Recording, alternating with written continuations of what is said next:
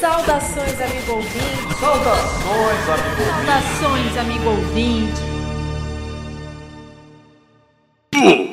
Minha mina, minha amiga, minha namorada, minha gata, minha sina do meu condomínio, minha musa, minha vida, minha Mona Lisa, minha Vênus, minha deusa, quero seu fascínio.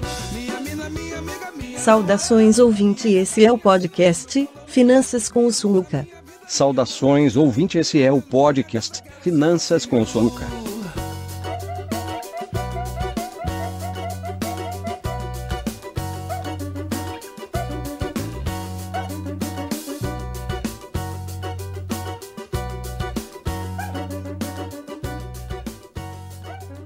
Seja bem-vindo, seja bem-vinda você que está chegando aqui no nosso podcast Finanças com o Sulca. Eu sou a Diana Malente e esse podcast é parte do projeto de educação financeira A Turminha do Sulca, realizado pelo Cicobi Credit Sulca.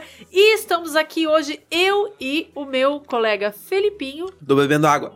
Seja bem-vindo, Felipe. Ah, ah. Daí, galera.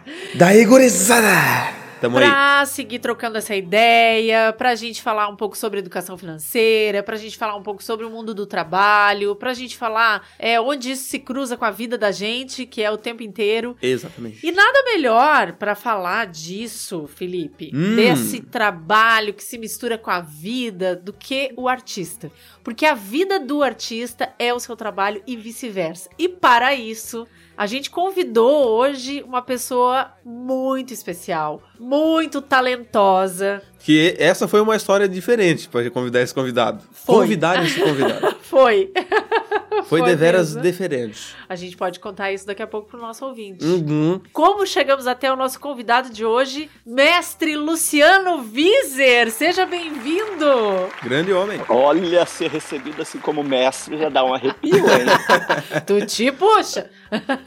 vou, ter, vou ter que me puxar. Ah, boa tarde, bom dia, boa noite, porque vão escutar a qualquer hora, né? Exatamente. É um prazer, é um prazer. Primeiro, estar reencontrando a Diana, né? Que é parceira aqui eh, do Rio Grande do Sul, fugida para Santa Catarina. conhecer, conhecer o Felipe e, Nas andanças da vida. e a Turminha do Sulca aí, que é um projeto que, que eu não conhecia e agora estou começando a... Dei uma espiada aí pelo site e achei bem bacana, assim, conhecer um pouco esse projeto e, e poder falar um pouquinho do nosso fazer, quem sabe a gente não contamina outras pessoas para entrar para essa vida difícil do artista. Mas extremamente prazerosa, né? muito, muito, muito. Eu sou Luciano Vias, então, sou do grupo de teatro de Pernas pro Ar, aqui de Canoas, Rio Grande do Sul, né, que junto com a minha companheira Raquel, meus filhos, a gente constitui esse grupo de teatro familiar, que, a gente, né, que tem uma estrutura familiar e que a gente vai poder conversar. E que está fazendo este ano 35 anos. Olha, Olha, Não, pouco peraí, tempo de não, história. Para, para, para. Não, peraí, 34. Ai, meu Deus. 34 anos. É. A pandemia nos desestruturou, né? com certeza, a Então, gente são se perde nas 34. contas. 34. 34. Mas é um prazer. Nada mais do que uma vida, né? É verdade. 34 anos, bota a vida nisso, né? É, é dois de mim, quase. Quase. Quase dois Felipe de teatro aí no lombo, né, Luciano? É, é, uma, é uma trajetória, assim. Na verdade, às, às vezes eu acho que, que é toda a minha vida, sabe? Porque, Claro. na verdade, eu só fiz isso na minha vida. Eu brincava com isso, e depois a gente pode conversar um pouco com isso, as coisas que eu brincava na minha infância e as coisas que eu, que eu hoje trabalho profissionalmente. Então, eu só fui aperfeiçoando a minha vida, né? Mas eu sinto que eu sempre tive uma ligação, assim, co- com a, com a arte, com as artes, dentro de cada estágio da vida. Mas foi isso a minha vida toda. Eu, eu, eu- é o meu brincar que eu fui aperfeiçoando, profissionalizando, né?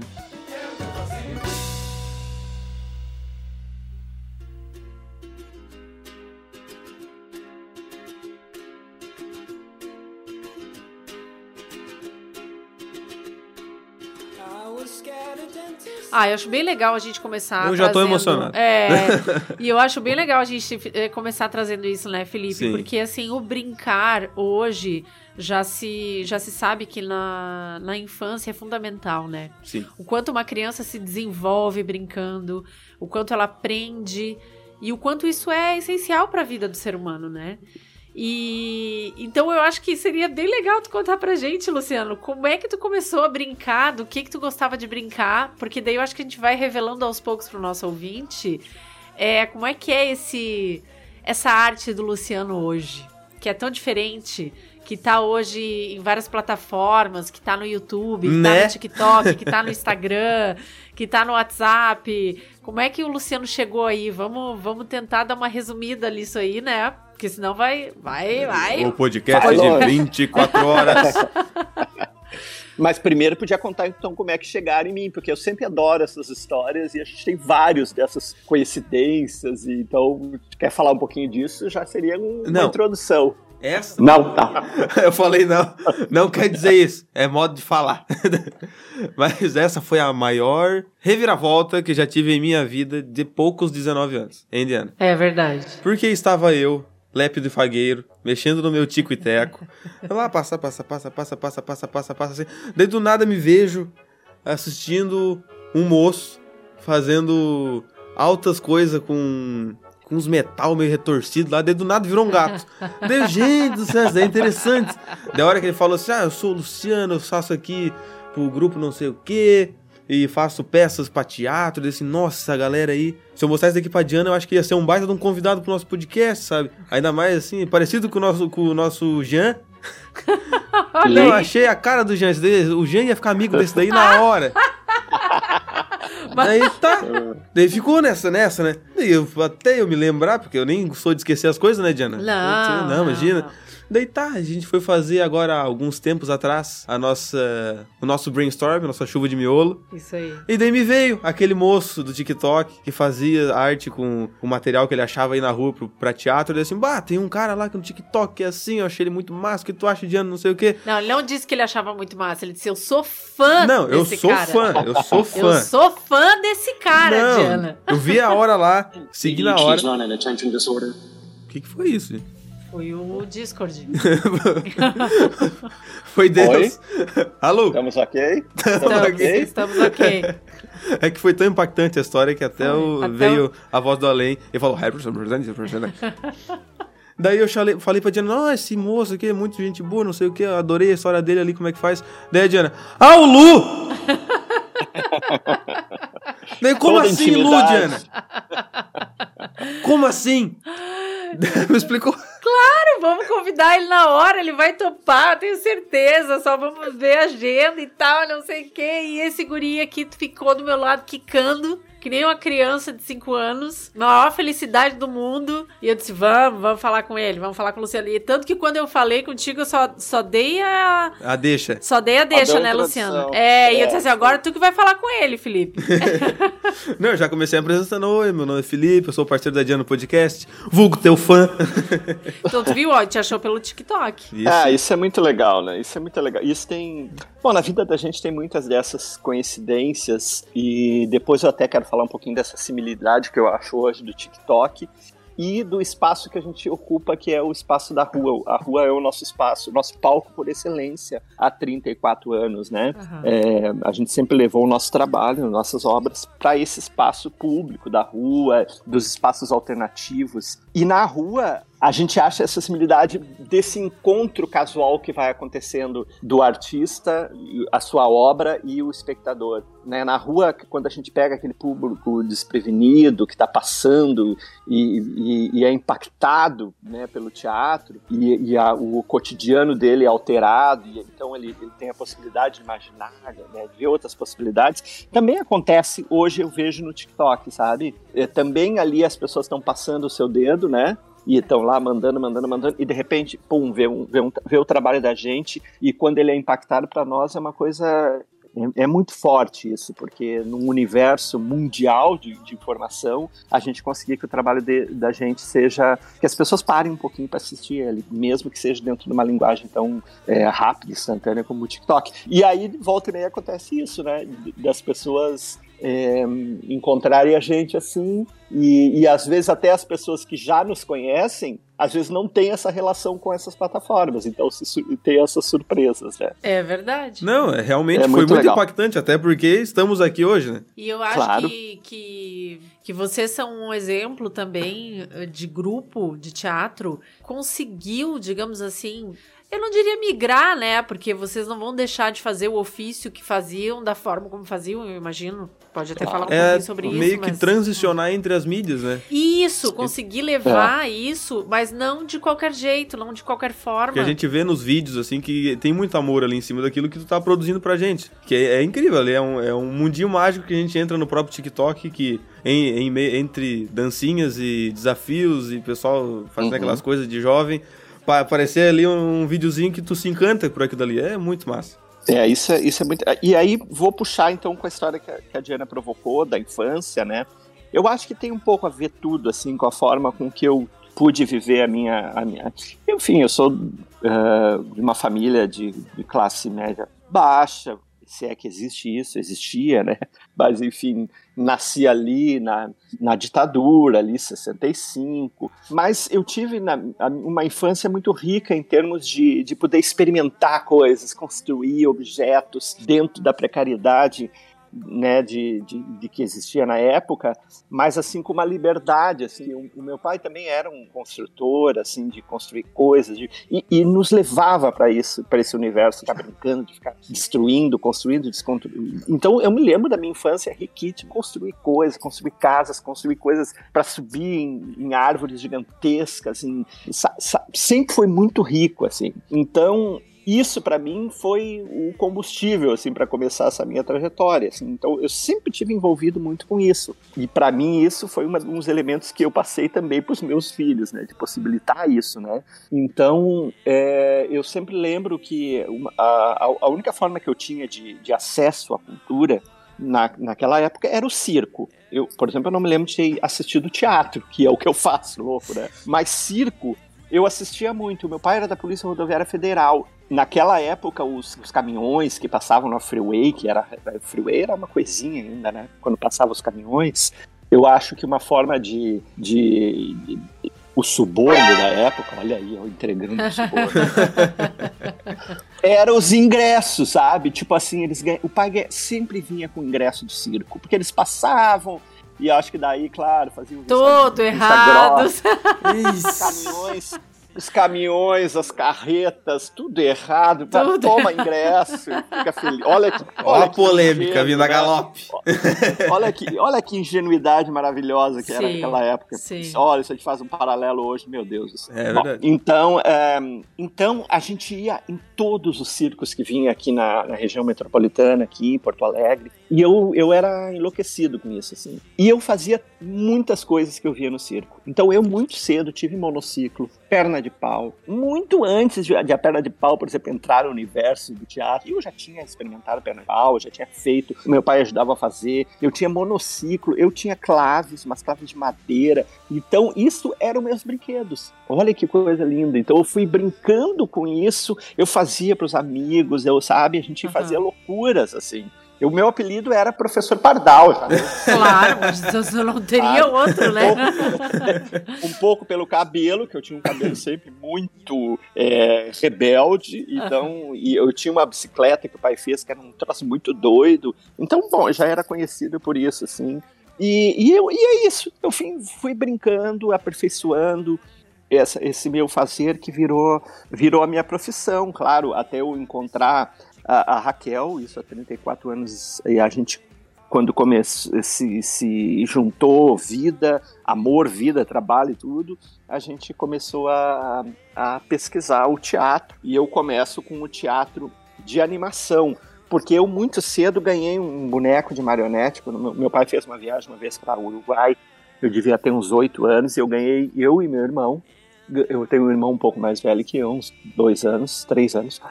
E a gente construiu, o meu pai construiu uma Olha que loucura, ele construiu um, uma empanadazinha pequena para marionete, que eu não sei de onde ele tirou aquilo, mas enfim. E a gente fazia já com, eu tinha oito anos menos, teatro na, na garagem da, da, minha casa, assim. Então era, era dois macaquinhos, marionetes de fio. O meu irmão ele gostava muito de pintar os fundos assim e eu manipulava e fazia as histórias e a gente já cobrava ingresso na época, assim. Gente. Era um quisuco, era uma coisa. Isso que eu tinha 8, 10 anos de idade. Inclusive, eu, às vezes eu encontro pessoas que viram naquela época. Ah, Esse é, tempo eu encontrei num bar um cara que falar pra mim, cara, a única coisa que eu assisti na minha vida foi na tua garagem. Olha que loucura, daí veio essas. E aí é isso. Então o teatro de animação, onde foi onde a gente começou a pesquisa e que eu fico muito feliz porque a gente tinha aqui no Rio Grande do Sul e tem, né, gru- grupos de Aham. referência. A gente assistia lá na Redenção, né, Diana? Sim. E, e aí era um. E ficava muito louco assistindo animações, o, o Camaleão e a Terreira da Tribo também. E aí, nessa época, que era em 88, a gente começa os trabalhos do De Pernas pro Ar com um espetáculo de, de teatro de anim... Bom, de, de bonecos, né? Tá bom assim da infância? Eu vejo a Diana aqui, ela tá com os olhos cheios d'água já. Não, eu fico pensando, eu, eu ia até te perguntar assim.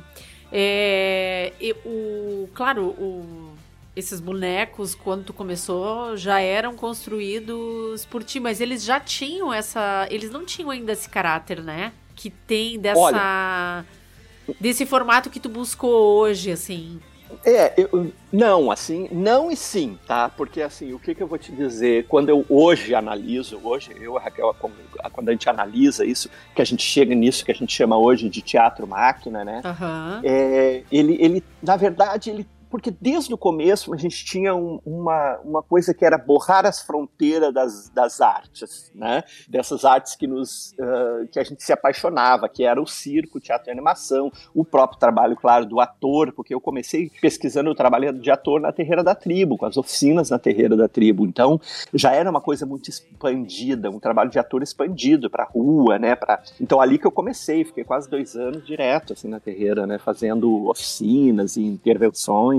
E lá também eu conheci mais a fundo o teatro de animação, porque eu fiz uma oficina com o grupo Sem Modos, lá na década de 80. Ninguém queria fazer oficina, eu me lembro que eram, se eu não me engano, era cinco anos da Terreira, as Terreiras devem estar com 40 e poucos. Sim. E aí, e aí o Paulo me vai lá, faz aquela oficina, não sei o quê. E eu, cara, eu conheci o universo dos 100 modos, que era assim, né? E dali eu saí fazendo boneco, cara. Era aqueles bonecos de espuma enlouquecido, assim. Aquilo me impactou muito. Foi duas oficinas naquele começo. Essa e o Galpão. Olha e foi quando só. o Galpão, o Galpão deu a primeira oficina aqui, ali na no começo da década de 90, ali, deve ser 90. E trouxe, por exemplo, a perna de pau, sabe? Que era uma coisa que ainda não estava no universo do teatro aqui, né? Sim. Tava no circo, assim. E eu fiz essa primeira oficina. Eu, fui, eu acho que o primeiro a construir uma perna de pau já no estilo desse nosso, assim, né? Porque até então eu fazia pernas de pau diferentes, aquelas que tu agarra na mão, assim, né?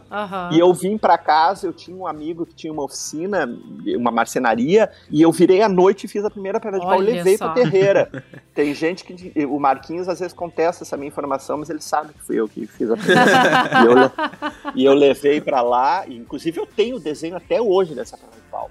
E Ali eu é... enlouqueci, enlouqueci foi. Mas o que eu tava tentando puxar era um negócio. Mas então, as engenhocas, elas estavam desde o começo. Eu, eu gostava. No primeiro espetáculo chamava Se Eu Fosse um Pássaro, que tinha bonecos de vara, marote, ah, manipulação direta. E tinha uma coisa louca que era o trabalho corporal do ator. Essa miscelânea, naquela época, não era bem vista, assim, também pelo teatro de bonecos que achava, não, o que, que é isso? É teatro de boneco é boneco, não vem, sabe? Tipo, era uma a gente sempre teve resistência pro nosso trabalho e graças a gente sempre insistiu, porque é o que a gente gostava de fazer. Era quebrar um pouco essas, essas caixas, né? A gente Aham. fazia o que gostava, sabe? E se é pra misturar, vamos misturar. Então a gente já ia pra frente, fazia acrobacia, as coisas saíam do corpo, ia montando o cenário, que era cheio de engenhoca, as flores levantavam com o sistema, sabe? Então tudo, eu, eu já era apaixonado por essa coisa, sabe? Essa cenografia que tá mais ligada ao, ao mecânico, sabe? A, a- as coisas aparecerem um pouco nessa mecânica toda. E isso sempre teve presente em mim. Então eu acho que apesar de não ser o foco, devagarinho a gente foi entendendo que era isso, sabe? Cada vez mais essas engenhocas, isso foram se tornando é, protagonistas do nosso fazer. e a gente foi entendendo que delas também se podia tirar uh, dramaturgia, né? Aham. Então, depois desses quase paralelo a esse espetáculo, eu construí um outro espetáculo que chamava Lord Espiga, que é o meu palhaço que eu vivi anos, sobrevivi, sobrevivíamos dele durante quase 15 anos. Olha Eu ah, fiz muito, desde começar a fazer aniversário, né? Que era o, o, o que se tinha, que eu tinha naquela época para fazer, e, e, e foi indo, depois para escolas, feiras dos livros, teatros, cara, uma coisa que foi vindo, assim. Também era cheio, aí, claro, eu começo a introduzir as técnicas circenses, porque em 92 eu, eu fui convidado, o Renato Coelho, que era um circense da escola de circo, veio para Porto Alegre, deu uma oficina, eu me apaixonei por aquilo, acrobacias, cama elástica, malabares, que eu já brincava na infância, mas teve um hiato ali, né? Sim. Tudo teve um hiato e depois vem, né? Depois eu retomo esse encontro, né? Então, aí eu fui pro Rio, ele me convidou, cara, tu tem que ir pro Rio, não sei o quê, me, me levou, fiquei dois meses lá e fiz uma oficina lá aberta na escola de circo, fiz a escola aérea de circo. E esses dois meses transformou minha vida, porque eu era aqui, morava aqui no Rio Grande do Sul, enfiadinho aqui, né? De repente vai pro Rio de Janeiro, minha primeira viagem, assim, para fora, e conheci artistas, e, e, e era tudo da primeira turma da escola de circo. Então foi um impacto muito forte. Quando eu venho isso, eu, eu faço um espetáculo que é esse de palhaço. Que já tá, já tem engenhoca, já tem explosões, já tem malabares, e, e é esse universo Só explosão. que eu fui que eu vou descobrindo e começo a entender que, que é aquilo que eu queria fazer pra minha vida, né? Que epopeia. Que epopeia, odisseia, odisseia. Vai me cortando, vai Meu me Deus. cortando. Não, porque, cara, eu não vou tem como cortar. Não tem como Sabe o que, cortar. que me chama atenção e eu acho legal é, que o Luciano tá trazendo? Porque às vezes o, o adolescente, o jovem, que é pra quem a gente é, direciona e, e- Sim, sim. e, né, a nossa fala aqui no podcast, às vezes ele, ele tem essa sensação de que ele tem que saber o que ele quer ser, saber o que ele quer fazer, ter um direcionamento, né? Se- Ou até tipo assim, ah, eu quero entrar naquele negócio para começar a ser tal que eu quero fazer, né? Isso, e tem uma linha de pensamento, né, digamos assim, é, em determinadas faixas da nossa sociedade que até que acreditam nisso e ensinam isso, né? Mas a vida é muito dinâmica e não tem um jeito só de ser vivida, né? Uhum. Então eu acho que o que é legal da história do Luciano é ver o quanto ele. Ou me, me, me corrija se eu estiver errada, mas o quanto tu estava aberto pra vida. E as coisas foram E acontecendo. pra que a vida te convidasse e te levasse pros lugares. E claro que tu já sabia, tu já te identificava com determinadas coisas, né? Tu sempre foi curioso pelo jeito, porque ia lá, fazia uma oficina, ia lá e fazia outra oficina e me convida e eu vou. Mas o quanto tu tava aberto e o quanto a vida se responsabilizou de te trazer pra esse lugar que tu tá hoje. Que é um lugar de pesquisa, de arte, de experimentação, de engenhoca e, e de muito ferro, né? Hoje em dia eu ia te perguntar isso. É. E quando entra o ferro na vida do. do- Meu do Deus do céu, Luciano? é, que papo, hein? Aí vai. isso, é muito legal isso que tu fala, Diana, porque às vezes é isso, né? Às vezes a gente ah, abandona os sonhos da gente, né? E aquelas coisas que nos é, identificavam e vai procurar uma outra coisa, às vezes, tão distante né, da gente. Mas tudo bem, eu acho que também se essa é a vontade, ok, né? Mas eh, eu sempre gosto de, nessas conversas com jovens, falar assim, pô, às vezes às vezes tem que insistir, sabe? Eu, eu acho que eu insisti muito, sabe? E tive parcerias incríveis para isso. Uma delas, claro, é com a Raquel. Não seria possível de outra forma, né? Porque hum, eu driblei muito, assim, né? Não cair no sistema também, sabe? Tinha uma certa pressão Claro. do meu Imagina. pai, é, que queria muito que eu fizesse o, o concurso da Polícia Federal. Eu sei quantas vezes eu, eu tive que driblar para não fazer, de mentir que fiz e não fiz. Cara, era um troço doido, sabe? Hoje, eu pensando assim. Porque eu sabia, e aí eu, eu, eu, eu, eu comecei a trabalhar a minha vida de, de trabalhador né, é, na, pre- na prefeitura aqui. Durante cinco anos eu fui funcionário público, olha só que doido. E assim, com seis meses de trabalho, eu já estava fazendo trabalho de teatro. E ó, eu não tinha, eu não fiz formação em artes cênicas, né? Eu fazia serviço social. Mas eu já sabia que eu, eu não fiz artes cênicas porque era, não, não era possível financeiramente, o curso era uma coisa de una, um troço doido, assim, eu não tinha como fazer, sabe? Aham. E, e eu acabei fazendo serviço social, que eu achei que, porque eu já estava trabalhando na prefeitura com extra classes e, e, e esse trabalho que tinha aqui, então eu comecei a fazer serviço social, mas assim, o teatro já estava dominando a minha vida e, e, e aí, aí eu já cedo pude começar a experimentar, eu circulava entre os extra classes, isso no começo fazendo oficinas de teatro, já meus bonecos, uma sacolada de boneco.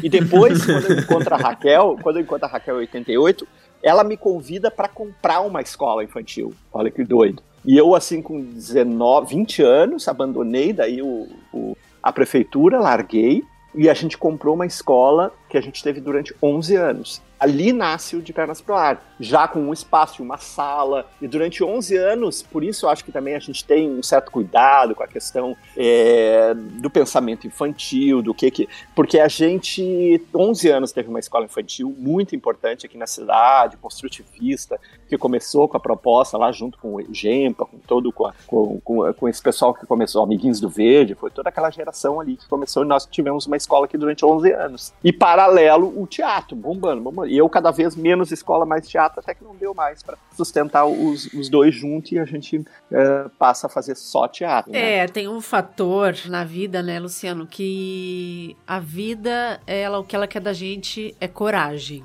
Né? Alguém disse Uhum. isso.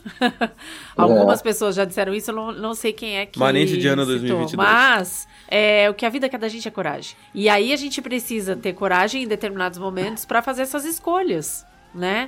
Uhum. E, e muitas vezes é preciso coragem também para abdicar, né? Porque Ainda mais, eu, eu imagino. é, porque às vezes a gente fica também é, carregando um discurso de tipo, ah, não, né?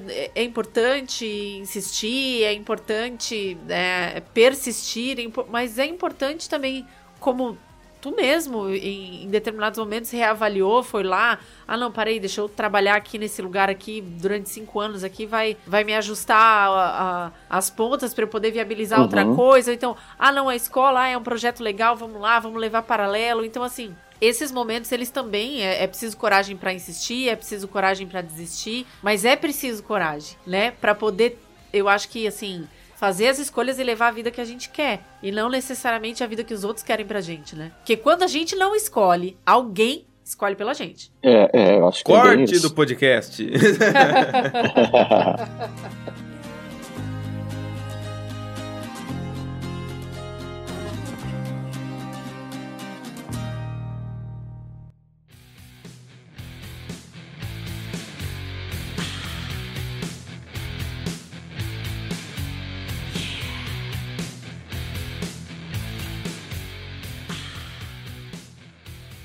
Conta E- do ferro, eu tenho curiosidade pra saber dessa coisa do ferro. Porque assim, eu imagino Bom, que lá eu- no início os bonecos, né? É mais madeira, é mais espuma. Sim, sim, né? sim. É, não, com certeza. Eu, eu tive um momento que eu tive um esgotamento da espuma, eu chamo, né? Que a espuma, a espuma é um troço doido, assim, porque ela tem. é- ela é muito fácil de trabalhar, depois que tu domina a técnica, né? Tu faz muita coisa muito rápida, assim, só que aquilo estraga muito, é muito perecível, os bonecos rasgam toda hora. Ai, meu Deus, era uma Ah, coisa doida, assim, uma hora me irritei, me irritei com aquilo, assim, cara. E achei, nossa, me dava irritação, alergia da espuma. E aí eu comecei um tempo pra madeira e depois, normalmente, o, o ferro foi vindo, assim, né? E uma coisa que eu já fazia desde cedo, que eu gostava muito essa coisa de, de, de achar objetos estranhos e transformar. Desde cedo eu fiz transformadores, radioamadores, aí tudo eu passei de transformar rádio em transmissor, sabe? Desligar as televisões dos vizinhos, sabe? Gente, mas é, de é muito professor Pardal, né? É, a gente fazia as É o Tony Stark brasileiro, Diana. A gente fazia umas loucuras. Olha, uma vez. É o Homem de Ferro. Lá na década de 80, e tinha um amigo que, que era mais da eletrônica mesmo, e, e eu com ele, e eu era o louco, assim, né, junto. E uma vez nós passamos um fio pra gente poder ter um telecomunicador entre nós das casas, que nós morava mais ou menos uma quadra de distância, 500 metros. a gente passou um fio por dentro da tubulação dos canos. Meu Deus. Olha, olha que Ah, loucura. uma Eles estavam quarta-feira comum. Ah, vou acordar hoje, É, vou na vou passar padaria, fio. vou passar um fio de 500 metros pra falar com meu parceiro, vou no futebol, Não, é coisa de boa. E a gente já tinha tentado passar pelo fundo das casas, e os caras cortavam, viu, né? E um dia nós passamos por dentro e nós tínhamos um rádio comunicador que a gente fez com um rádio velho. E a gente se falava por aquele rádio, era muito Ai, doido. eu não acredito, Bom, Luciano. Gente, é, isso é muito não. Stranger Things, gente. É Stranger Things. É. muito, muito, muito. É, Que e aí, absurdo. assim, O Luciano era o Dustin. E aí o ferro veio vindo, sabe? Quando a. Meu Deus sabe do que, céu. A, a gente nunca teve. Sempre foi muito difícil a questão da sobrevivência, assim, né? Depois vai entrar um pouco nisso, porque eu sei que eu- o foco de vocês é muito isso, assim, como saber como viver ah, de arte, né? Aham. Então a gente Uhum. nem sabia que existia dinheiro para arte, que dinheiro público. Demorou muito pra gente ganhar o nosso primeiro edital, sabe? Então, assim, quando a gente começa, começa com um trabalho, assim, que, que antes até tinha mais. Era, era fazer em, em escolas, fazer em aniversário, fazer em feiras, né?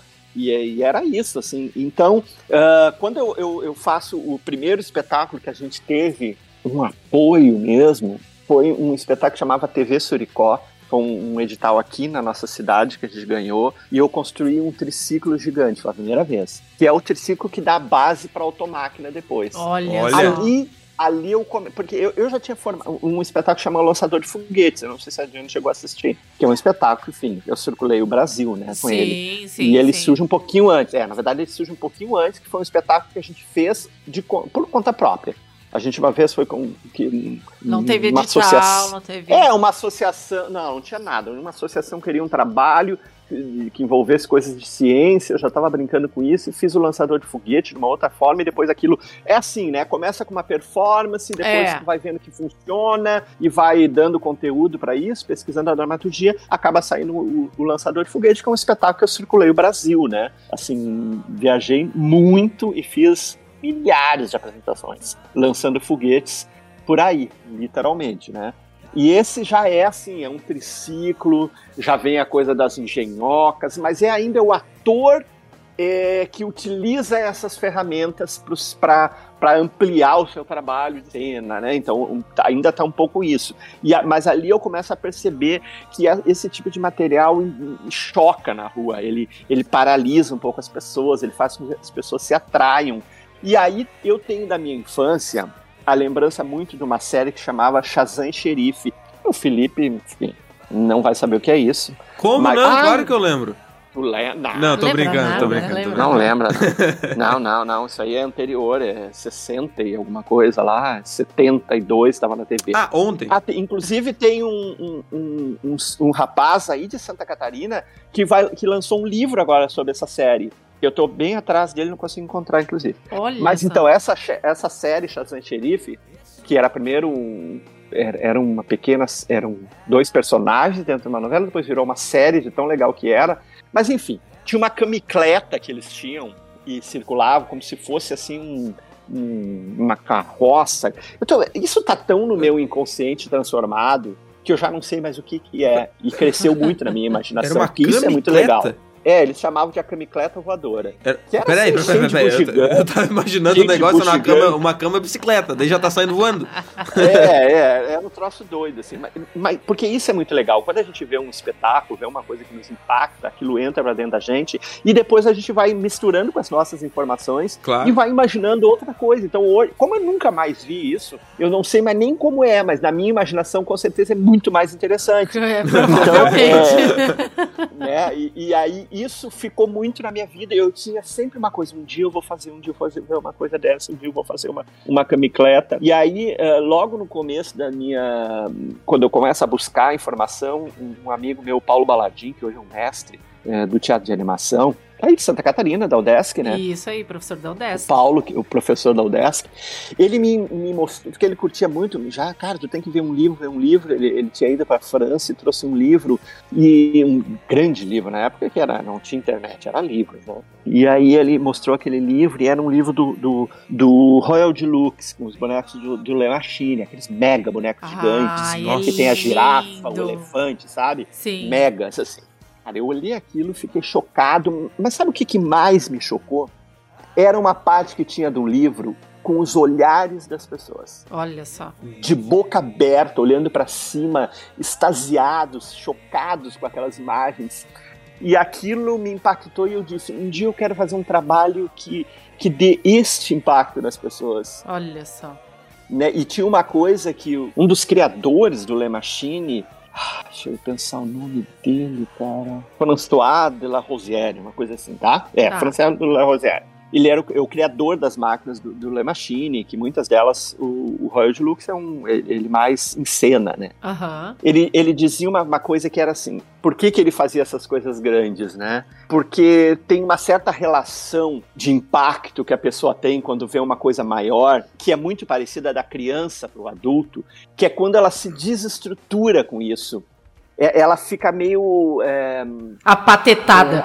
Meu Deus. é, isso Eu ia aí, falar sem é, reação, meio- mas eu acho que apatetado é, muito é melhor. apatetada, é chocada, é- e, e meio que desestrutura aquele nosso controle que a gente tem no cérebro, de, que, que, que, que controla a distância, sabe, da gente. Desmonta, assim. desmonta. É, ele dá uma desmontada e permite que a imaginação flutue daí mesmo. Então ele buscava muito isso. Então, imagina uma mão gigante chegando para uma pessoa que vai encostar só no dedinho dela, sabe? Aham. E o, o- o- isso não só acontece com tamanho, né? Pode ser uma coisa muito pequena, pode ser, mas enfim, é coisas que, que te fazem tu sair do teu estado normal e te possibilitar penetrar nesse universo que a gente está criando de imaginação. Então eu digo, é isso que eu vou buscar na minha vida, que eu vou obstinamente busco até hoje. E aí a gente ganha um projeto que se chama Automáquina, que é um divisor de águas do nosso trabalho, e aí a gente começa a entender essa coisa do ferro e das maquinarias,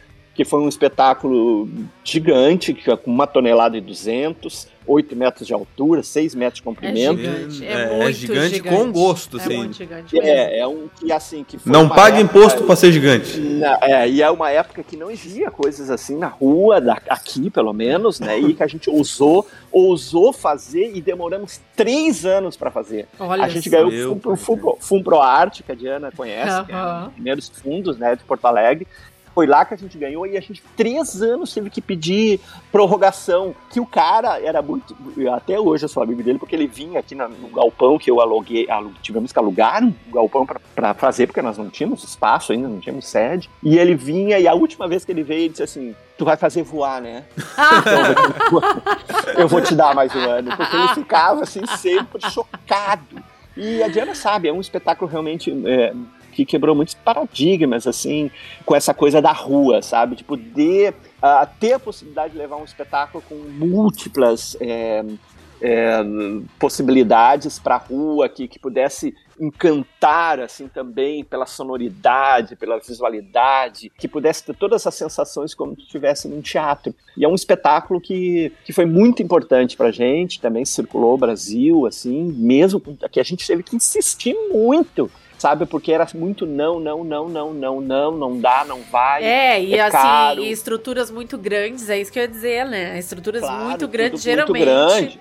É, É um tem caminhão, que é um- ter é um coragem. mega caminhão, né? É isso que eu disse, tem que ter Não, coragem pra imagina. montar um espetáculo desse, porque não é qualquer um que contrata, né, Luciano? Não, e assim, 12 horas, do- eram 12 horas na rua, sabe? Entre montagem, espetáculo e desmontagem, um caminhão com guincho, É. com- sabe? Uma, uma loucura, mas Uma assim, loucura. levar É uma isso... superprodução. Agora tu imagina levar isso pro interior, cara, pro interior desse Brasil afora, pro Nordeste, pra- foi, foi, mas foi coisas assim. Era muito o que eu via no Shazam Xerife, que o Shazam Xerife era essa carroça que chegava, essa camicleta que chegava no interior, que era essa coisa dos vendedores, dos vendedores, dos mágicos, dos magos, né, dos caras que vendiam poções, esse impacto, a gente poder ter um, um espetáculo que leva arte, né, para as pessoas, assim, e, e é impressionante. E ali eu já começo a entender que essas máquinas, porque ali eu já começo a, a construir com objetos que eu vou encontrando nos ferros velhos,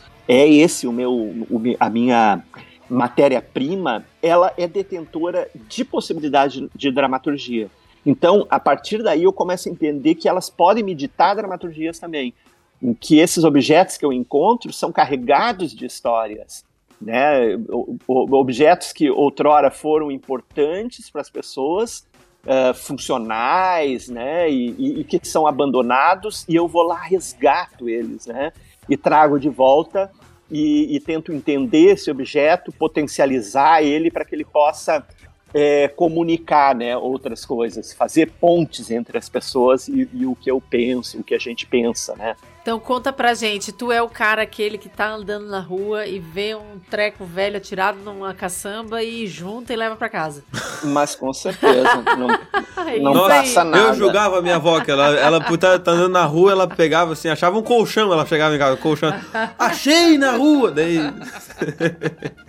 É, isso é maravilhoso, porque eu, eu enfim, meu espaço aqui é cheio de coisas, é sempre, assim, claro, eu vou, eu vou criei métodos para mim, como eu catalogo isso, como eu vou organizando. Não, é, não, eu ia dizer, eu O conheço. negócio à parte é essa tua oficina, Luciano. Não, Meu é, Deus do céu, é. que coisa mais E linda, eu rapaz. acho, inclusive, que na divulgação do podcast a gente tem que colocar fotos da oficina. Porque a oficina realmente. É a coisa quer mais linda. Ouça esta pessoa. Porque assim, é, e é tudo muito organizado. É muita coisa, né? E que a gente vai ganhando. Claro. vai catando, vai- E assim, eu, eu quando eu, eu encontro esses objetos, e depois eu vou falar um pouco desse último trabalho, é como se eles me chamassem, assim, né? Eu quero voltar, eu quero ser protagonista de uma outra forma, eu quero agora é, poder experimentar outras possibilidades. Eu sempre digo, é, experimentar outras possibilidades longe da carga exaustiva de trabalho para que fui criado. Então, aquela máquina que, era acostumada a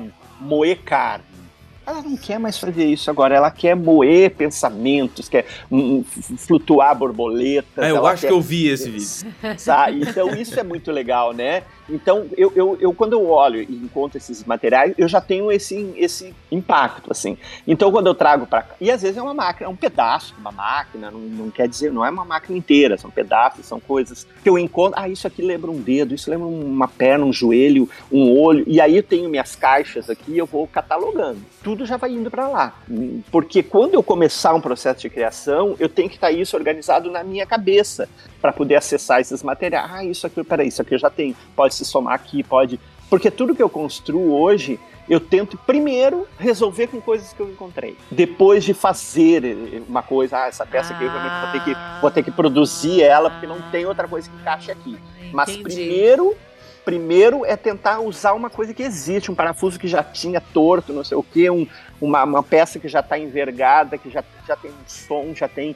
Porque isso traz uma carga dramática também Tá, no mas processo uma, de construção. uma curiosidade. Tu já mexia com madeira ah, desde muito jovem, é isso? Teu, ou pelo Uhum. menos tu via, né? Uhum. Construía, quando tu falou Sim. ali com teu pai, as coisas e tal. Mas o ferro. Porque. Hum, eu- é. Por que, eu tô insistindo na coisa do ferro? Porque o ferro não é ferro, né? É solda, é, é temperatura, é aparato, é, é, é, enfim, questão de segurança. É, é, tu começa a mexer com isso muito cedo também? Ou como é que foi esse Bom, processo? tá. Isso foi fácil É, pra aham. ti? Não, isso não é fácil até hoje, tá? Tá. O pessoal, às vezes- o pessoal, às vezes, do TikTok põe lá, mas essa tua solda aí tá difícil. Eu digo, ah, é, o que eu, é onde eu consigo, tá? Não reclama, é, é o que eu consigo, tá aí. Eu Porque vi que tu nunca tava precisando um de uma amiga Uma amiga, eu tô, tô, tô, eu acho que vai pintar. Uma hora vai, alguém vai me dar uma amiga. Não, tá? ninguém vai entender essa, essa coisa. A Diana deve estar tô boiando aqui. boiando, tô boiando. É um tipo de, de coisa que faz sorda, Diana. É maravilhoso. Ah. É, que é assim, que é incrível. Mas assim, quando eu faço automáquina, que é um espetáculo que tem muito ferro, mas tem con- construção, assim, né, mesmo, eu, eu, eu não mexia nada ainda com ferro, com nada, assim, não sabia soldar, não sabia. E achei que poderia fazer contratando pessoas, Aham. tá? O projeto inicial, ele começa com um cara que eu conheci, um francês, que trabalhou no Teatro Soleil, sabe? Então ele ele estava perdido por aqui e eu conheci ele numa festa. Ele viu o projeto, se apaixonou me- e me ajudou durante um mês. E depois ele sumiu da minha vida e foi embora. É um troço doido, assim, é meio um anjo assim que apareceu. E, e com ele eu já comecei a aprender algumas coisas. E aí ele foi embora, eu, eu comecei a catar gente para fazer. E a estruturação já estava feita porque era uma coisa assim, não tinha eu, não podia eu fazer uma solda de uma coisa que eu tenho que subir a, a 8 metros de altura, né? Aham, não sou louco. Aham. Mas a parte é, estética, assim, faltava toda ainda. E aí eu pegava um cara, o cara. Porque assim, aí, né, a Diana sabe, assim, eu o Jackson Zambelli que dirigiu Sim. Automáquina. Então ele vinha, eu construía, ele vinha, a gente ensaiava, daí eu ficava uma semana trabalhando. Cada vez tinha que modificar as coisas, sabe? Ah, soldou uma coisa aqui, não, não tira. E o- os caras ficavam doidos, os caras ficavam doidos. Putz da cara, não. certo. E aí, no processo automáquina, eu, eu briguei com todo mundo na minha vida e eu construí eu, eu construí sozinho, eu só não briguei com a Raquel, porque eu precisava dela, né? Mas foi um processo completamente Nossa. solitário. Se mas teve alguém que sofreu nessa história, foi a Raquel. Foi. Não. Ah, não, com certeza. Agora, no processo da automáquina, eu aprendi, aí eu tive que aprender. Eu aprendi a soldar porque eu tinha que soldar. Sim, porque aprendi eu- a trabalhar com fibra. Eu fui trabalhar numa uma empresa de, de prancha de surf para poder aprender a laminar. Trabalhei o, verão todo, aprendi a laminar, porque tem aquela parte toda de fibra, dos casulos. Aprendi a esculpir. Tu- tudo isso eu fiz durante o processo de três anos de construção Olha que muito loucura. específico. Então ali eu aprendi a soldar, é, mas na prática, sabe? Na prática, aham. minha solda Pela não é claro, necessidade. preciso- Foi na base da É, paulada. é, quando eu preciso de uma coisa muito específica, claro, eu vou, peço pra alguém fazer, porque né, precisa, eu também não tenho equipamentos, assim. Eu, eu- a- mas a parte estética eu fui resolvendo tudo. Quer dizer, hoje eu já faço até funcional também, porque ó, na última invenção tudo daí também. E, e aí ali eu aprendi na, na paulada, assim, três anos foram por isso, realmente, que eu tinha que aprender, né, a fazer e, e soldar. Mas esse resultado um pouco bruto também me interessa muito, né? É, eu gosto disso, assim, eu, eu não, eu não gosto de perfeição das coisas, né? A minha perfeição, ela tá num, num outro lugar, assim, né? Então eu gosto das coisas que aparecem, do, do- da parte interna das coisas, isso que me interessa nas máquinas, por isso que as máquinas antigas eu gosto muito, porque era um, existia um tempo que não existia essa capa de plástico que hoje tudo existe, as máquinas estão todas escondidas lá dentro, né? Aham. Antigamente é, tinha uma coisa.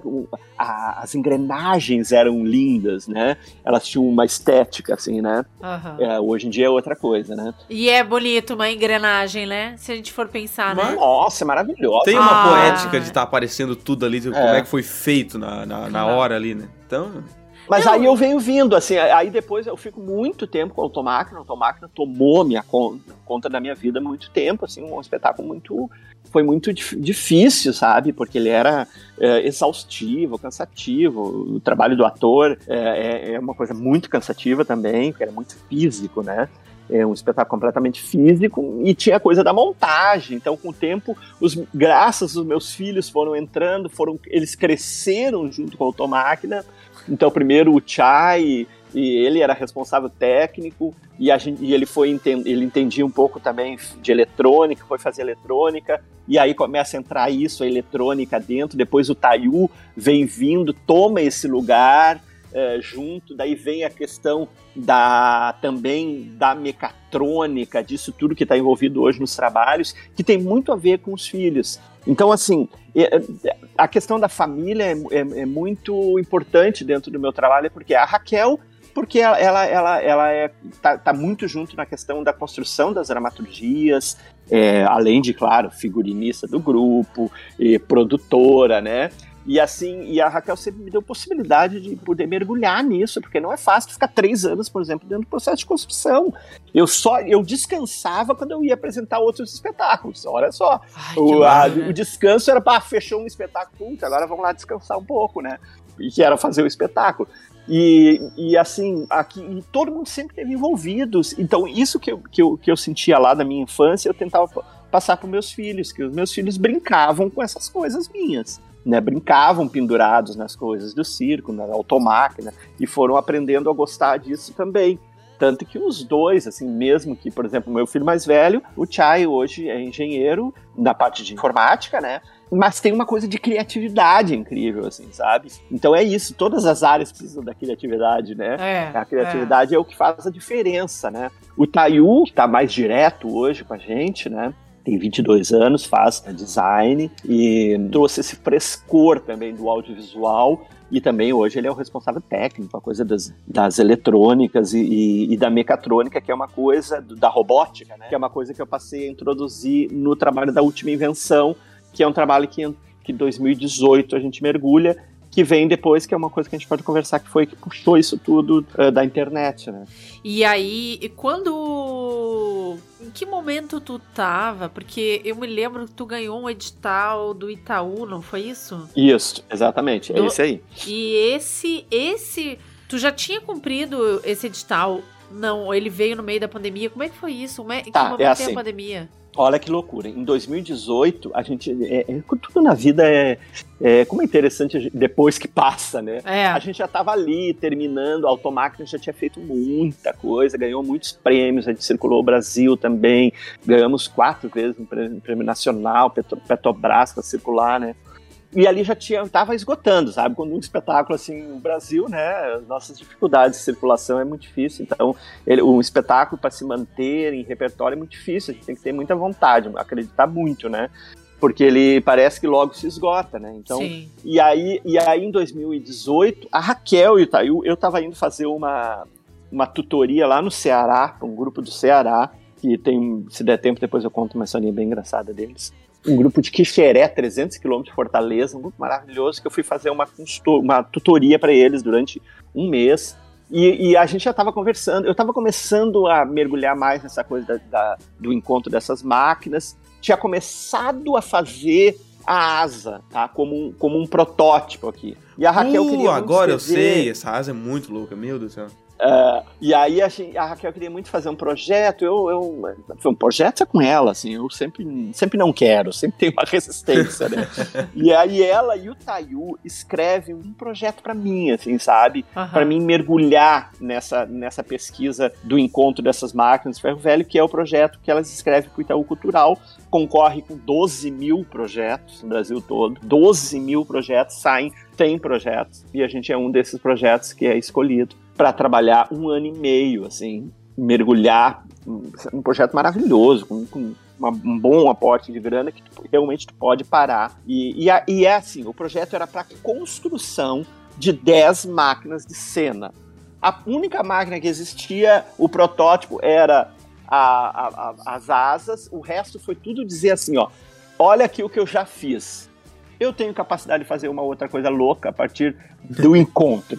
Não, e, e eles mergulharam nisso, isso é fantástico, assim, quando um projeto, né, uma, um- uma, uma entidade acorda, e ela vê assim, tu tem possibilidade, tu não precisa dizer tudo que tu vai fazer, porque isso, para mim, ele, ele, ele encaixota um pouco, ele, ele tranca um pouco o processo de criação, né, eu, eu, eu, eu tenho que dizer os conceitos, né, para onde vai ir, mas dizer o que eu vou fazer, eu não posso porque eu não encontrei as máquinas ainda. Claro. Não fui atrás, né? Então, e eles mergulharam nisso e a gente produziu as 10 máquinas de cena na última invenção. É, aí já entra o trabalho do Tayu que ele propôs assim: vamos registrar todo o processo de construção.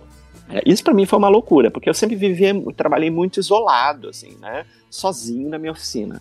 E aí, de repente, a minha vida muda completamente porque eu tenho que expor isso. Eu tenho que, que é, ter um- uma certa regularidade no processo de construção, uma pedagogia também para poder, né?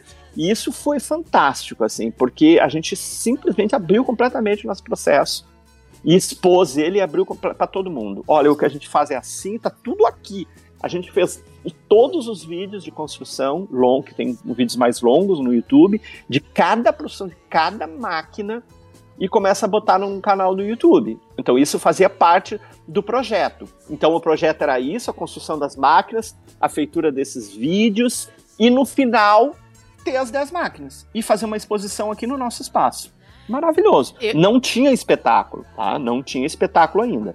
Como assim o processo acelera, as máquinas começam a ficar doidas completamente, sai da nossa, sai da minha imaginação, e aí é, é um troço muito doido. A gente vai pressionando e o Itaú também, Itaú Cultural, é, curtiu muito, assim. E aí, no final, depois que a gente fez a exposição, eles vieram aqui, a gente finalizou. A gente já estava com elementos da, de dramaturgia e experimentação, sabe? Ah, A Diana sabe isso, que um processo de construção, é, quando é assim, ele vai. As coisas vão acontecendo Claro, junto, né? claro. Então, a, a vão dramaturgia. vindo. A- É, a dramaturgia. a- a- quando algumas pessoas chegavam aqui na oficina que vinham nos- me visitar, elas, eu mostrava as máquinas, elas ficavam enlouquecidas e falavam, cara, o trabalho é isso aqui. É isso que é legal. É. Alguém entrar na tua oficina alguém. E aquilo foi entrando na minha cabeça, as máquinas foram jorrando dramaturgia, e no final eu já tinha uma performance.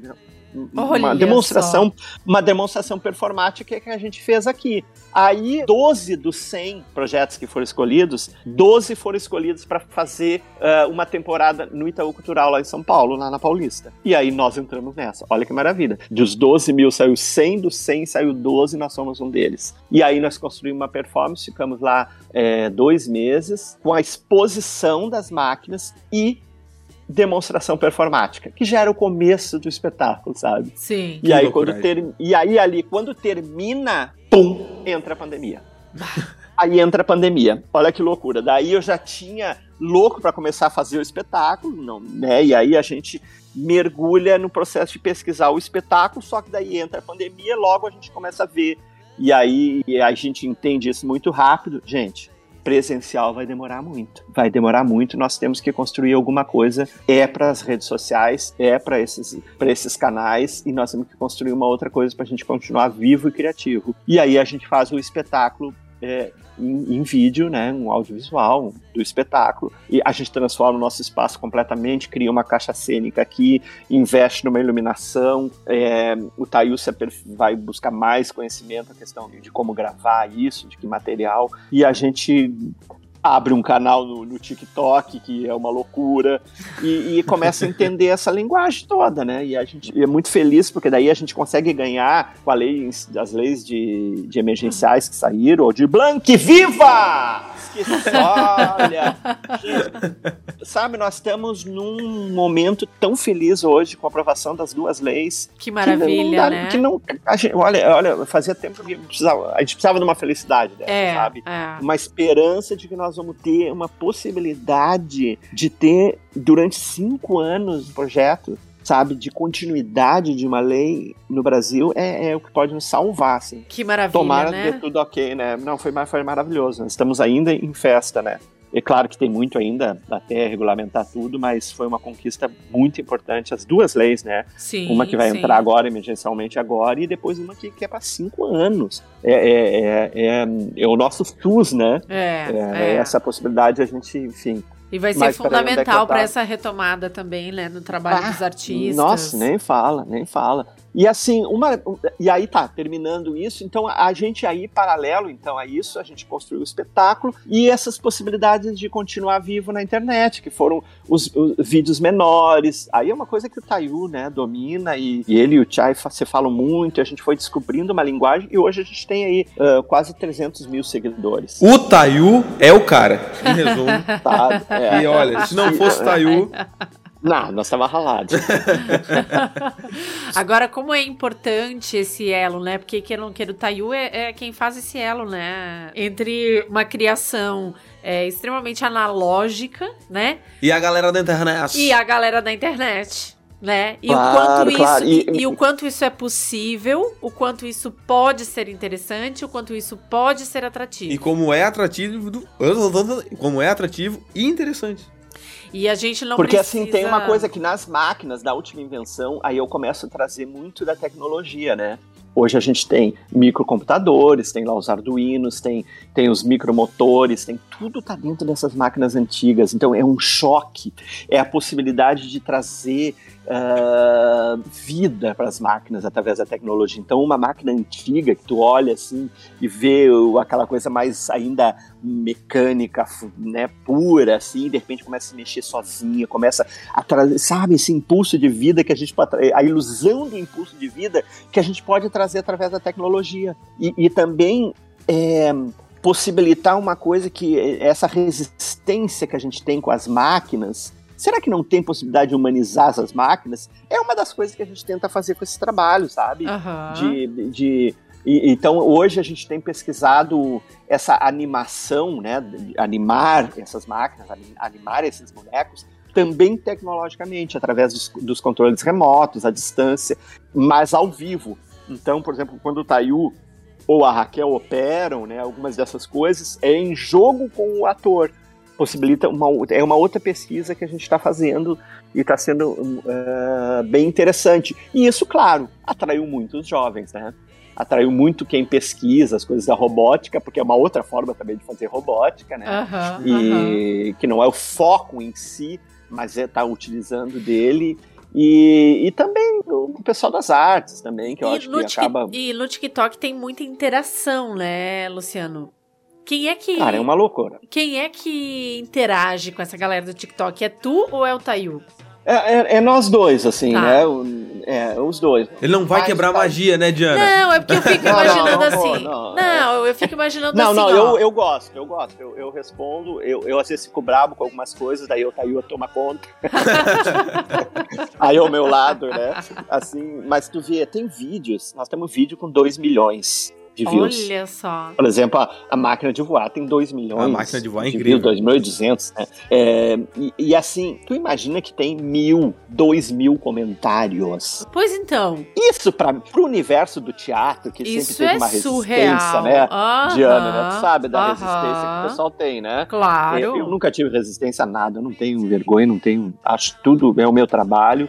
Eu, eu, eu não fiz dancinha lá, sabe? Aham, eu, não, eu, aham. eu faço ah, o meu trabalho. Exatamente. Claro que adaptado à Ah, é plataforma. essa plataforma. Isso que eu tô Porque não dizendo. adianta eu querer fazer um vídeo de meia hora no TikTok, sabe? É, verdade. Entende? Então existe um estudo da linguagem que tu tem que fazer, mas tu não precisa deixar de fazer o teu trabalho. Então, ao contrário, ele foi trazendo elementos pra gente, assim, como que a gente pode captar essas pessoas. E uma coisa interessante que aconteceu é que muita gente aí vai pro YouTube e vê os vídeos longos. Claro. Porque hoje, Claro. por exemplo, que a gente, a gente não conseguia romper a, a- essa bolha das artes, assim, do quem acompanha, que sempre ficava ali, ah, mil inscritos no canal do YouTube, dois Aham, mil, três mil. De repente a gente deu um pulo, hoje nós temos, sei lá, mais de 30 mil inscritos no YouTube também. Isso é E, muito. e- e muita isso é gente muito. veio daí, da- veio de, Do TikTok. primeiro assistir os primeiro assistir os vídeos curtos e aí se interessar e ir lá, não, no YouTube. Quero me tem- aprofundar. tem- quero me aprofundar, daí tem os vídeos longos, tem e isso tem, então assim, é muito comentário legais, tem muita bobagem, óbvio. Sim, sim. Mas, mas a maioria é coisas muito legais, sabe? E E- que e mui- às vezes de pessoas especial, simples. E que especial conseguir atingir tantas pessoas, sabe? Com o teu trabalho, com algo que é artístico, com- com a tua pesquisa. É, é maravilhoso, sabe? Eu acho, eu concordo contigo, Luciano. Eu acho que a gente tem que sempre manter a mente aberta e jovem, sabe? Essa Isso. coisa da gente ir amadurecendo e envelhecendo e, e ir fechando a cabeça da gente e criando esses hiatos com, com as novas gerações, isso é a maior burrice que pode acontecer no ser humano. É, é. Isso é a maior ignorância, tu entende? A gente precisa conversar. Essa galera que tá aí, que tá chegando, a gente tem muito pra aprender com eles também. E é uma coisa assim, é, é- é um. Não é fácil, né? A gente sabe que não é fácil. Claro a que gente vai, não. vai, vai envelhecendo, vai vindo os ranços, e aí. sabe? Vai Mas vindo os é- rãs. é- é- mas assim, eu, eu, eu, eu adoro muito assim, essa relação que a gente tem na nossa família e com a, a Raquel, que é muito crítica, e, e, e os filhos também, assim, e, e eles falam na lata as coisas, sabe? Aham. Não põe isso! Tipo assim, não põe isso na internet, sabe? Tem coisa assim, não, pera, vamos. Olha pera que aí, legal. Não! Tipo, é, isso. Então, assim, eu, eu acho que isso deu. Mas também eles nos ouvem quando a gente fala: olha, não, mas tem uma coisa aqui que tem que preservar, tem. Né, o que a gente faz é teatro. Então, então é essa conversa que tem levado a isso, assim. Porque também não adianta eu querer a gente continuar fazendo teatro como a gente fazia há 20, 30 anos Claro atrás, que não. sabe? Não, não dá, senão a gente Até vai, vai porque- virar um. Vocês não são os mesmos de 20, 30 É, anos atrás. E assim, eu não quero, apesar de eu lidar com muita coisa antiga, eu, eu não quero ser velho, eu não quero me tornar um vinil, uma coisa que a pessoa pega de vez em quando. Não, eu quero introduzir essas coisas no, no cotidiano também e, e- e na coisa né, da contemporaneidade da arte, assim. Então, o que eu vejo de legal nesses comentários, nessas coisas, que muitas vezes o que as pessoas falam, assim, é o quanto a gente estimula as pessoas a criarem dentro dos seus universos, dentro das suas profissões, dentro do, da- do dia a dia da casa, é, sabe? Hoje teve um cara que, que mandou uma mensagem que foi muito incrível, um, um- um cara que durante a pandemia ficou- pegou Covid e teve que tirar uma perna, olha a loucura. E, e aí ele tá adaptando umas coisas e ele disse, cara, tu, tu- eu quero que tu me ajude a criar um troço doido pro meu banheiro, porque eu, eu vejo que tem que ser uma coisa assim, uma máquina. Ah, olha, que, que- que coisa incrível, né? Olha Sabe? Eu- só. sabe? E- Então, é, e as pessoas falam muito dessas coisas Olha onde tá chegando o teu trabalho. aonde chega, é, né? Que Aonde ele chega. E muitas, e assim, e gente assim, ah, que, que trabalha com marcenaria, e que, cara, eu sempre tive vontade de fazer umas coisas assim, mas se eu faço cotidianamente, o cara que trabalha numa uma serraria e só faz portão, pô, mas eu posso fazer um- uma coisa diferente no meu portão, uma aham. coisa, sabe? Então, é, a arte e a cultura, ela- elas estão muito além ah, ape- da questão só espetáculo E belas contemplação, é? artes. Exatamente, ela Muito além da contemplação. Eu sempre. Olha, eu já, eu já falei isso mil vezes aqui no, no podcast, eu acho, Felipe. Mas eu vou ter que falar de novo. Não, não, dale, dale. dale. É a tua Ah, frase de tá. efeito. É que não é a arte, ela não serve somente para que a pessoa se torne um profissional da arte, um artista. A arte ela serve para desenvolver o ser humano em diversos aspectos. Na criatividade, na comunicação, na postura, na forma de se colocar, no entendimento do seu corpo, do espaço que ocupa na sociedade. Existem inúmeros fatores aonde a arte ela, ela atua. Então, quando um- um- uma criança, um adolescente vai fazer um curso de teatro, não necessariamente ele precisa se- vir a se tornar um ator ou ele queira vir a se tornar um ator. Agora, aquele curso de teatro que ele fez vai servir pra ele pra qualquer profissão que ele vai executar no resto da vida. Maravilhoso. É é?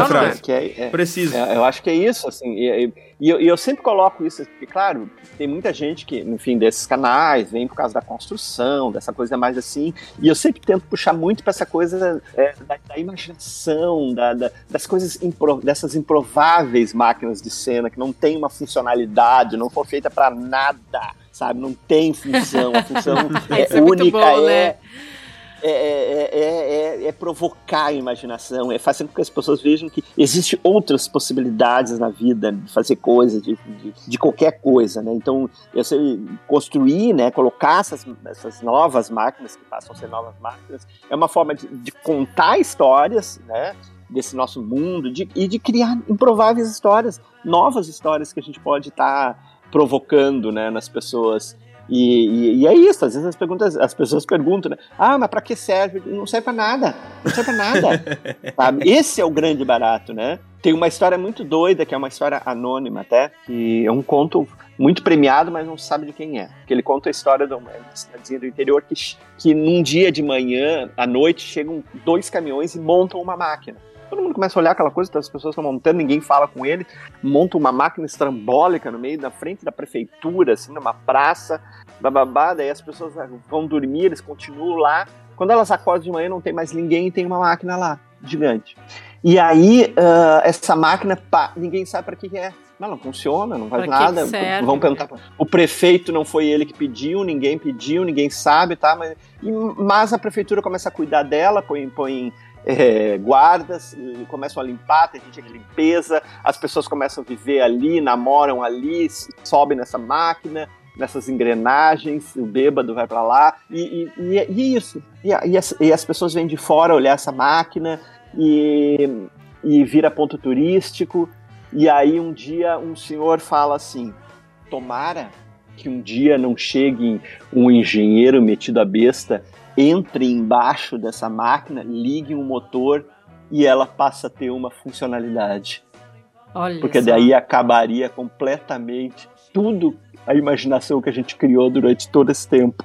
Então é, é muito legal isso, assim, né? Porque é como se, se cada um criasse possibilidades para aquela máquina, né? Imaginações. E, e aí, se alguém um dia ligasse e ela fosse para lá fazer cimento, pô, acabou, né? Vou falar um negócio Acabou pra a- vocês. É, então isso, é- isso é muito legal, assim. Então essa era uma máquina de sonhos. Acabou o podcast. Porque tem isso, a- a- o, o Leonardo da Vinci, que é uma das minhas grandes inspirações, livros de cabeceira, que eu tenho muito dele, tô sempre olhando, sempre bebendo, é, ele falava uma coisa assim que era que a, a verdadeira criatividade, ela envolve a habilidade de combinar assim, a observação com a imaginação, né? Borrar os limites entre a realidade que é a observação das coisas, da natureza, que ele fazia muito, por exemplo, com a fantasia, com a imaginação. Então, a combinação desses dois elementos é que, é que traz essa delícia da vida, né? A delícia das, das, das criações, das, das, da, da, essa coisa maravilhosa que é, que é a arte, que é a criatividade, né? Ai, Luciano, muito obrigada. Ô, Diana, vai fazer o que esse fim de semana? que eu vi no TikTok do Luciano que ele tá em exposição.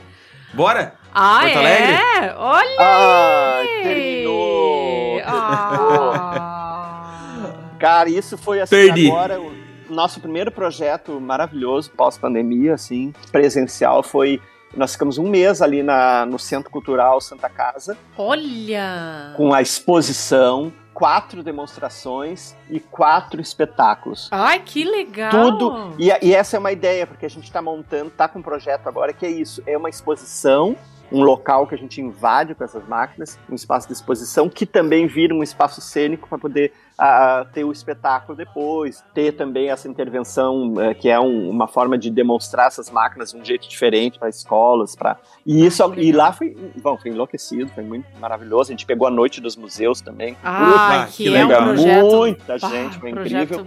E lá, olha que doido, lá foi muita gente do TikTok. Bah, Olha só! Ai, que Muita show! gente, gente. Foi muito legal, assim, as pessoas ir porque viram que a gente. É, é complicado no TikTok, a gente tem que diblar pra, pra divulgar, né? Aham, Porque, aham. tipo, é tipo coisa que não que se tu põe não, não viraliza. né? Aham, Então a gente tem que sempre ver uma outra forma de. Mas as pessoas acabaram descobrindo e foram. A gente fez uma live lá. e. Olha só! E aí, e aí tem gente já indo pela essa plataforma também. Ó, E, e próximo a lindo gente vai estar lá, né, Diana? Vamos, Mas vamos. agora, dia 6, a gente tá no palco giratório e vai fazer uma, uma um espetáculo aqui, o da última invenção aqui no nosso espaço.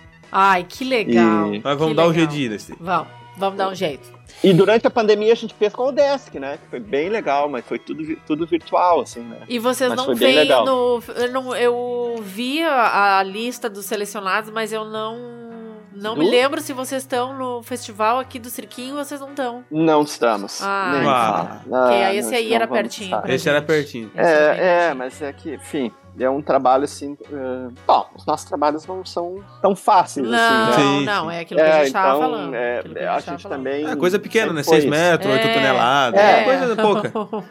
E assim, é um- é um- são espetáculos que requerem esse tipo de. Essa, essa logística, ela é importante para que o espetáculo aconteça, ah, realmente aconteça. Assim, então não é uma Claro. coisa que eu posso, pum, Uhum. vai ali, pum, apresenta. Sim. Esse aqui nós já precisamos dois, são dois dias de montagem, sabe? Sim, Então não adianta, são máquinas delicadas, muita tecnologia. sim. Então é, a gente tem que. O projeto é ir para ficar uma semana, sabe? Exposição, as pessoas Claro, virem. Sim, sim. Tem que, claro. ser, tem que ser uma coisa, Tem não é um assim. espetáculo para ir. É.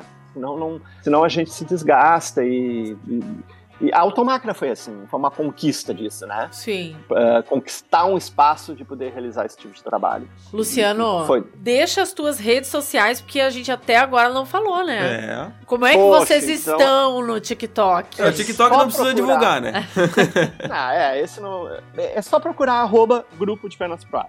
Por tudo. Em todas, em todas as redes, tá? Estamos lá, tem muito material. Ontem entrou um vídeo novo, depois de fazer um tempinho, já tava aqui meio jururu, agora entrou um vídeo para iluminar, e aí agora a gente começa de novo a produzir. Estamos aí cheios de vontade de novo de, de botar coisas no ar. E devagarinho a gente vai retomando o presencial, né? Tem que voltar, né? Vamos, vamos É, voltar. é isso, eu acho que tem muitas possibilidades, falando assim, para fechar nesse universo de vocês, que também tem a ver com com que as pessoas às vezes se assustam com ah, fazer arte. Eu acho que tem muitas possibilidades de- de a gente viver fazendo arte, fazendo. Mas a gente tem que estudar muito, ter um pensamento de produção, né? E, ter pessoa. A Raquel é fantástica nesse, nesse aspecto de estar sempre atrás de possibilidades, da onde a gente, a gente tem que abrir o leque, assim, não pensar, ah, teatro só acontece aqui. Não, aí, aí, aí, aí tá fadado ao- a, a esgotar muito rápido. Existem muitas coisas. Existe, olha, esse bate-papo hoje com vocês. esse- então, assim, a gente foi abrindo isso, né? Que, Sim. que, outras, que outros espaços têm que ter arte e podem viabilizar a arte, né? E aí a gente vai, vai crescendo, vai vendo que o nosso trabalho pode ser, pode quebrar as bolhas, invadir tudo que é lugar. Que maravilha. Que maravilha. Ah, coisa boa, foi muito bom esse bate-papo. Ai, Luciano, muito obrigada, tá? Foi um prazer enorme te ter aqui com a gente. Eu acho que assim. Ainda mais eu que sou fã. Então, assumido. Agora eu sou mais fã ainda. Fã da Raquel também. e E olha, e olha que tu não conhece a galera, o dia que tu conhecer, Não, não. tu vai te encantar. É, tem que vir aqui, todo mundo que vem Tem. sempre passa aqui no nosso espaço, sempre Tem. fica esse convite, né, Pra quem passar por aqui conhecer o nosso espaço, é onde a gente mora também, e, e atrás é um E é muito, e enorme. eles são muito acolhedores, é maravilhoso. Não, a gente vai de Nós carro, daí eu volto com a máquina de voar. Isso. Ah. E a gente é muito parceiro de alguns grupos aí. Bom, o Oi Galê aqui, né? Que a Diana tapou, né? Sim. E foi onde a gente se conheceu, né, Foi. Diana? Que é um grupo também de muita referência, que nos eh, sempre inspirou, né, a gente. Aí em Santa Catarina tem vários, um é Sentindo Revirado, e temos um carinho muito especial pelo Jean, por- enfim, por vocês. Então, Coisa foi um prazer a gente trocar um pouquinho aí de, de conversas. Então tá. Luciano, obrigada. Parabéns, tá? Parabéns mesmo, assim, acho que é um, um- é um exemplo de talvez até de um de um, de um novo momento do teatro, Sim, porque o sim. teatro também precisa se encontrar, né? É aquilo que a gente tava falando, ele precisa se encontrar nesse mundo também, né? E ele precisa ocupar esses espaços também. E eu acho que vocês estão fazendo isso muito bem e estão representando todos os artistas e grupos de teatro muito bem. E, e eu espero que isso sirva de inspiração não só para as pessoas, mas para os outros artistas, para os outros grupos também, para que a gente consiga levar cada vez mais arte para a vida das pessoas, porque é isso que as pessoas precisam para abrir a cabeça, para serem mais felizes, para encontrar É. o seu rumo. E gente feliz não incomoda. Não. É, foi- É isso aí. ontem eu vi tanto isso, né? Ontem na, na, na- na aprovação das leis, a gente viu como a arte, ela, ela tem um momento que ela consegue agregar todo mundo, assim, né? E aí cai as diferenças, né?